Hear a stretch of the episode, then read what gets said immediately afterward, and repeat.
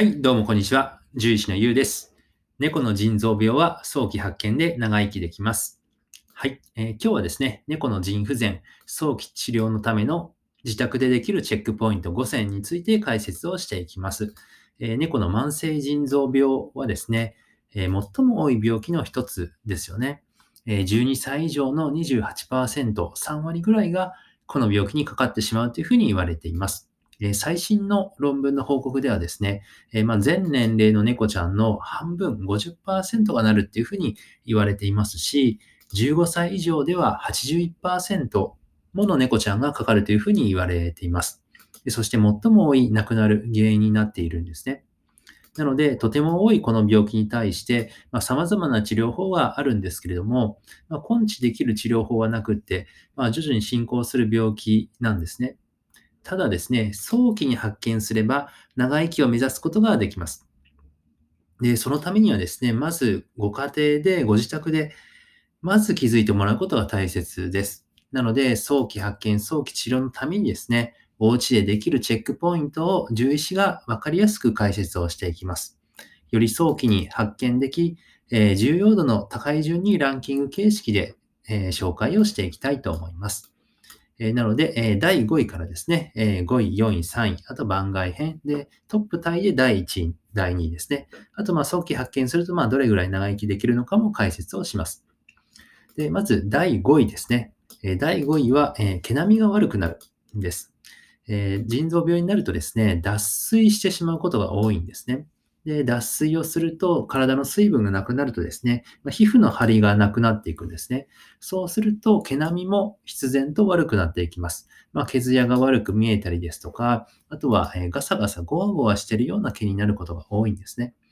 で、獣医さんだと、まあ、皮膚つまみ試験ということをするんですね。で皮膚をつまんで、パッて離すと、えー水分がね、いっぱい入った、まあ、いっぱい入ったというか、あの、若い子のですね、あの、みずみずしい、えー皮膚だと、もうつま、つまんで離した瞬間にパッと元に戻るんですけども、えー脱水したこの皮膚だとつまんでも1、2、3って数えてもなかなか元に戻らないんですね。なので通常は1秒以内ぐらいで戻るはずなんですが、それ以上だと脱水の可能性があります。で、おすすめの発見方法としては、えー毎日のね、慣れ慣れタイムの時に、まあ、毛並みをチェックしたりとか、皮膚を軽くつまんで戻るかを見てあげてください。あんまり強くつまむと、すみません。あんまり強くつまむと、あの、怒られちゃうんでね、あの、ほどほどの強さでお願いします。で、次が、えー第4位ですね。第4位は、えー痩せてくるですね。はい。まあ、当たり前の症状だと思われるで、思われると思うんですが、意外と気づけない、気づいていない人が多いです。というのは、えーこの腎臓病っていうのは少しずつ進行してくるんですね。なので少しずつ食欲が落ちて、少しずつ痩せていって、少しずつ、えーまあ、変化するので分かりにくいんですね。えーまあ、僕もですね、久しぶりに会った人から、ああ、そういえば痩せたねとか、いやいや、あの、いや、昔より太ったねとか、まあ、まあ、いろいろ言われることはあるんですけども、まあ、いつもね、一緒にいる人からあんまり言われないですよね。はい。なので、えーまあ、いつも一緒にいるとなかなか変化には気づきにくいっていうところですね。で、おすすめの発見方法としては、えーまあ、できれば体重計に、まあ、月に1回でも乗ってあげる、あの、測ってあげるといいかなっていうふうに思います。まあ、抱っこして乗って、まあ、自分だけの時の重さとね、こう差し引きしたりとか、あとは、えーケージですね、えーキャリーケージみたいなものに入れて、それで差し引きで測ってもいいかなっていうふうに思います。これ測るっていう字違いますね。すいません。はい。あとは、えーあの、抱っこした時に昔より軽くなったねっていうことで、あの、ちょっと病院に来ましたっていう方もいらっしゃるんですね。なので、その抱っこした時の昔より軽くなったなっていう感じも結構重要ですね。はい。なので、え軽くなったなっていう場合には、えーまあ、腎臓病だけじゃなくてですね、他の病気の可能性もあるので、はい、動物病院へお願いいたします。で、えっ、と、次が、えー第3位ですね。第3位は吐く、吐く回数が増えるですね。猫は吐きやすい動物というふうに、えー言われています。え1ヶ月にまあ1回、2回ぐらいであれば、あとはその後の元気食が問題なしということであれば、えまあ絶対ではないですけれども、あの問題になること、そんなに健康上問題がないことが多いですね。絶対じゃないですよ。はい。なので、まあ、それを超える場合ですとか、あとは以前よりも多くなってきた場合っていうのが、えー、要注意ですね。まあ、例えば、今までは数ヶ月に1回だった嘔吐がですね、えー、1ヶ月に1回ぐらい吐くようになりましたとか、で今までは月に1回だったのが1週間に1回、2回吐くようになりましたっていうのは、かなり要注意、えー、かなり危険なサインですね。で、おすすめの発見方法としては、ま、もちろんね、オートって大体わかると思うんですけども、結構いろんなところで、あの、戻しちゃいますよね。なので、部屋の隅々までなるべくお掃除をして見逃さないことが重要かなというふうに思います。ただですね、まあこれを、あの、自分で言っていて、あの、うん、僕そんなに掃除を そんなにまめにしないんで、はい。あの、ちょっと自分で言いつつ、あの、まあ、自分でも反省してるんですけども、はい。あの僕もね、ちゃんと、えー、隅まで掃除するようにします。で、えー、そうそう。で、次は番外編ですね。え第1位、2位はもうトップタイ、あの、まあ、同率1位なので番外編をここで説明するんですけども、えこれだけおすすめの動物病院でできる早期発見法を紹介します。まあ、いわゆる健康診断ってやつなんですけども、え血液検査と尿検査の2つはおすすめですね。えー、まあ、どっちかと言われたら血液検査の方をおすすめします。特に7歳以上、えー、深夜期に入る猫ちゃんは、えー、おすすめですね。はい。なので、えー、そうそう。で、最近のね、血液検査は、僕が10位になった頃よりもですね、どんどん進化していって、より早期の腎臓病がわかるようになっているんですね。で、まあ、有名なのは SDMA っていうような項目なんですけれども、こういったもので、えー、かなり早い段階から、えー、腎臓病がわかるようになっています。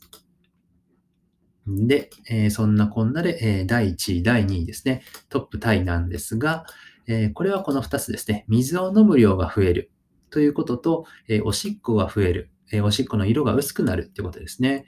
はい。まあ実はこれまあほぼ一緒なんですね。多陰多尿って、まあ獣医さんはね言ってるんですけれども、まあまああの言葉どうでもいいですね。えー、なので、えー、と、そうそう。で、まあ、腎臓はですね、まあ、尿を作る働きがありますと。で、まあ、黄色い正常な濃さでおしっこを作る働きがあるんですね。はい。ただですね、腎臓病になると、まあ、正常なあの黄色さ、正常な黄色い濃いめの尿がうまく作れなくなってきます。で、そうするとですね、薄い尿をいっぱい作るようになるんですね。で、そうするとおしっこもいっぱい出るようになります。はい。まあ、それはそうですね。いっぱい作ったらいっぱい出ますと。はい。ただですね、その分水分がどんどんどんどん体の外に出ちゃうわけなので、はい。あの、喉が渇くようになるんですね。そうすると、喉が渇いて水分不足になっていっぱい水を欲しがるということになりますと。うん、なので、えー、まあ、おしっこがいっぱい出ちゃうので、えー、お水を飲む量も必然的に増えてきますよということですね。はい。で、この症状っていうのは、両方ともですね、あの、猫の慢性腎臓病で、えー、最も初期に出やすいです。はい。なので、えー、先ほど紹介したような吐くとか痩せるとか毛並みの変化よりも前に出てくることが多いんですね。まあ、数ヶ月とか、まあ、1年以上も前に出ることもあります。で、飼い主さんにですね、後からお話を聞くと、あ、そういえば、あの、数ヶ月ぐらい前からお水飲む量増えてましたっていうふうにですね、えー、おっしゃって、大体もう心当たりある感じなんですよね。はい。なので、えー、この第1位、第2位が特に重要だと思っています。でおすすめの発見方法としては、えー、トイレでですね、尿の量や色を確認してあげてください。なので、まあ、色が分かりにくいものだとなかなか発見が遅れてしまいますから、えー、色が分かりやすくなるようにですね、まあ、白い猫砂と、知らないと、白い猫砂とか、あとは薄めの色のペットシーツがおすすめですね。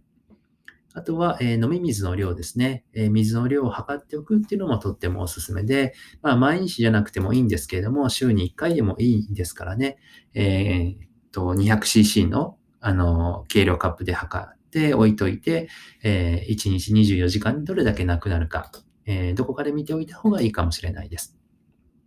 一応猫ちゃんのね、正常な、えー、飲み水の量の基準っていうのはあるありましてですね、まあ、1キロあたり 50cc ぐらいっていうふうに言われています。で、4キロなら、えー、200cc。だいたい4キロ、5キロぐらいだと思うんですけどね、多くの猫ちゃんは。はい。小さめの子だと2、3キロはいますけどね。で、もし、えー、もしですね、この基準を起こしていたらですね、完全にアウトのラインです。はい。なので、えー、まあ、この基準は結構甘めというか、もうこれは完全にアウトのラインなので、まあ、例えば、まあ、1キロあたり 30cc、40cc ぐらいでも、こう、グレーゾーンというか、要注意ゾーンですね。特に昔より増えたなっていう場合には、検査を強くお勧めします。はい。で、これで、症状をね、チェックポイントを紹介し終わって、最後にですね、早期発見するとどれくらい長生きできるのかをお示しして終わりにしたいと思います。早期発見できればですね、腎臓食という、え専用の療法食がありますので、それにしてもらうと、え2倍以上長生きすることができます。で、え科学の論文でね、どれぐらい、え長生きできるのか、そういうのを研究したものがあるんですけれども、えまあ、例えば2005年の報告では、え通常食の場合には264日ですね、残りの、え生きてくれる平均の期間。ただ、腎臓食にした場合には480日、プラス220日ぐらいかな、え長く生きることができましたっていうデータがあります。あとは、え2006年の報告ですね。えっ、と、これは、あの、まあ、結構長い、あの、全体的に長生きなんですけれども、通常食だと730日。えー、腎臓食を食べた猫ちゃんは、えー、基準に達せずですね。まあ、これどういう意味かっていうと、えー、ほとんどの子が、え生き残っています。なので、ほとんどの子が、え腎臓病とね、えまあ、うまく、えまあ、付き合いながらというか、腎臓病を抱えながらも、え腎臓食を食べることで、えかなり、え長生きしているかなり長生きしていますよということですね。はい。で、残念ながら腎臓病自体は徐々に進行していく病気なんですけれども、えー、長生きを目指すことは可能ですね。すいません、ここ違いますね。はい。で、最近では、まあ、あの、いろんなね、お薬、えー、ベラプロストナトリウムってお薬とか、あとは、え今後新薬なんかも登場するようですね。はい。なので、えー、まあ、他にもいろいろ、まあ、お薬があるんですけれども、そういったところで、えー、よりですね、あの、長生きを目指せるんじゃないかなっていうふうに思っています。はい。えー、それではまとめですね。え、猫の腎臓病は最も多く、ほとんどの猫がこの病気になってしまいます。で早期発見のためには、毛並み、体重、吐く回数、飲む水の量、おしっこの量に注意しましょう。動物病院での血液検査や尿検査もうまく組み合わせてください。えそして、え猫の慢性腎臓病ですね。腎臓病、早期発見できれば、まだまだ長く一緒にいられると思いますので、え、この動画が何かの参考になれば幸いです。はい。えっ、ー、と、ちょっとお水を飲ませてください。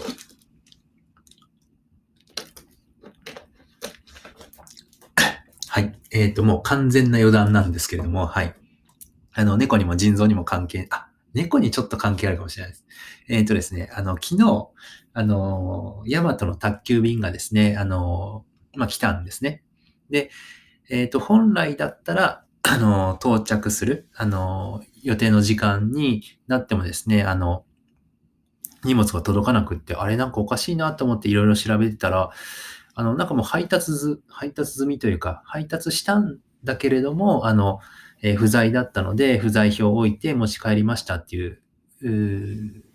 ことになってたんですね。いや、おかしいぞ、来てないぞっていうことで、あの、いろいろ、あの、探してみたというか、いろいろ考えてみたら、あの、まあ、僕、アパートに住んでるんですけどね、違う部屋のところに不在票が入ってたんですね。いや、これはちょっと、えおかしいぞということで、あの、ヤマトのですね、コールセンターですかね、そこに電話をかけて、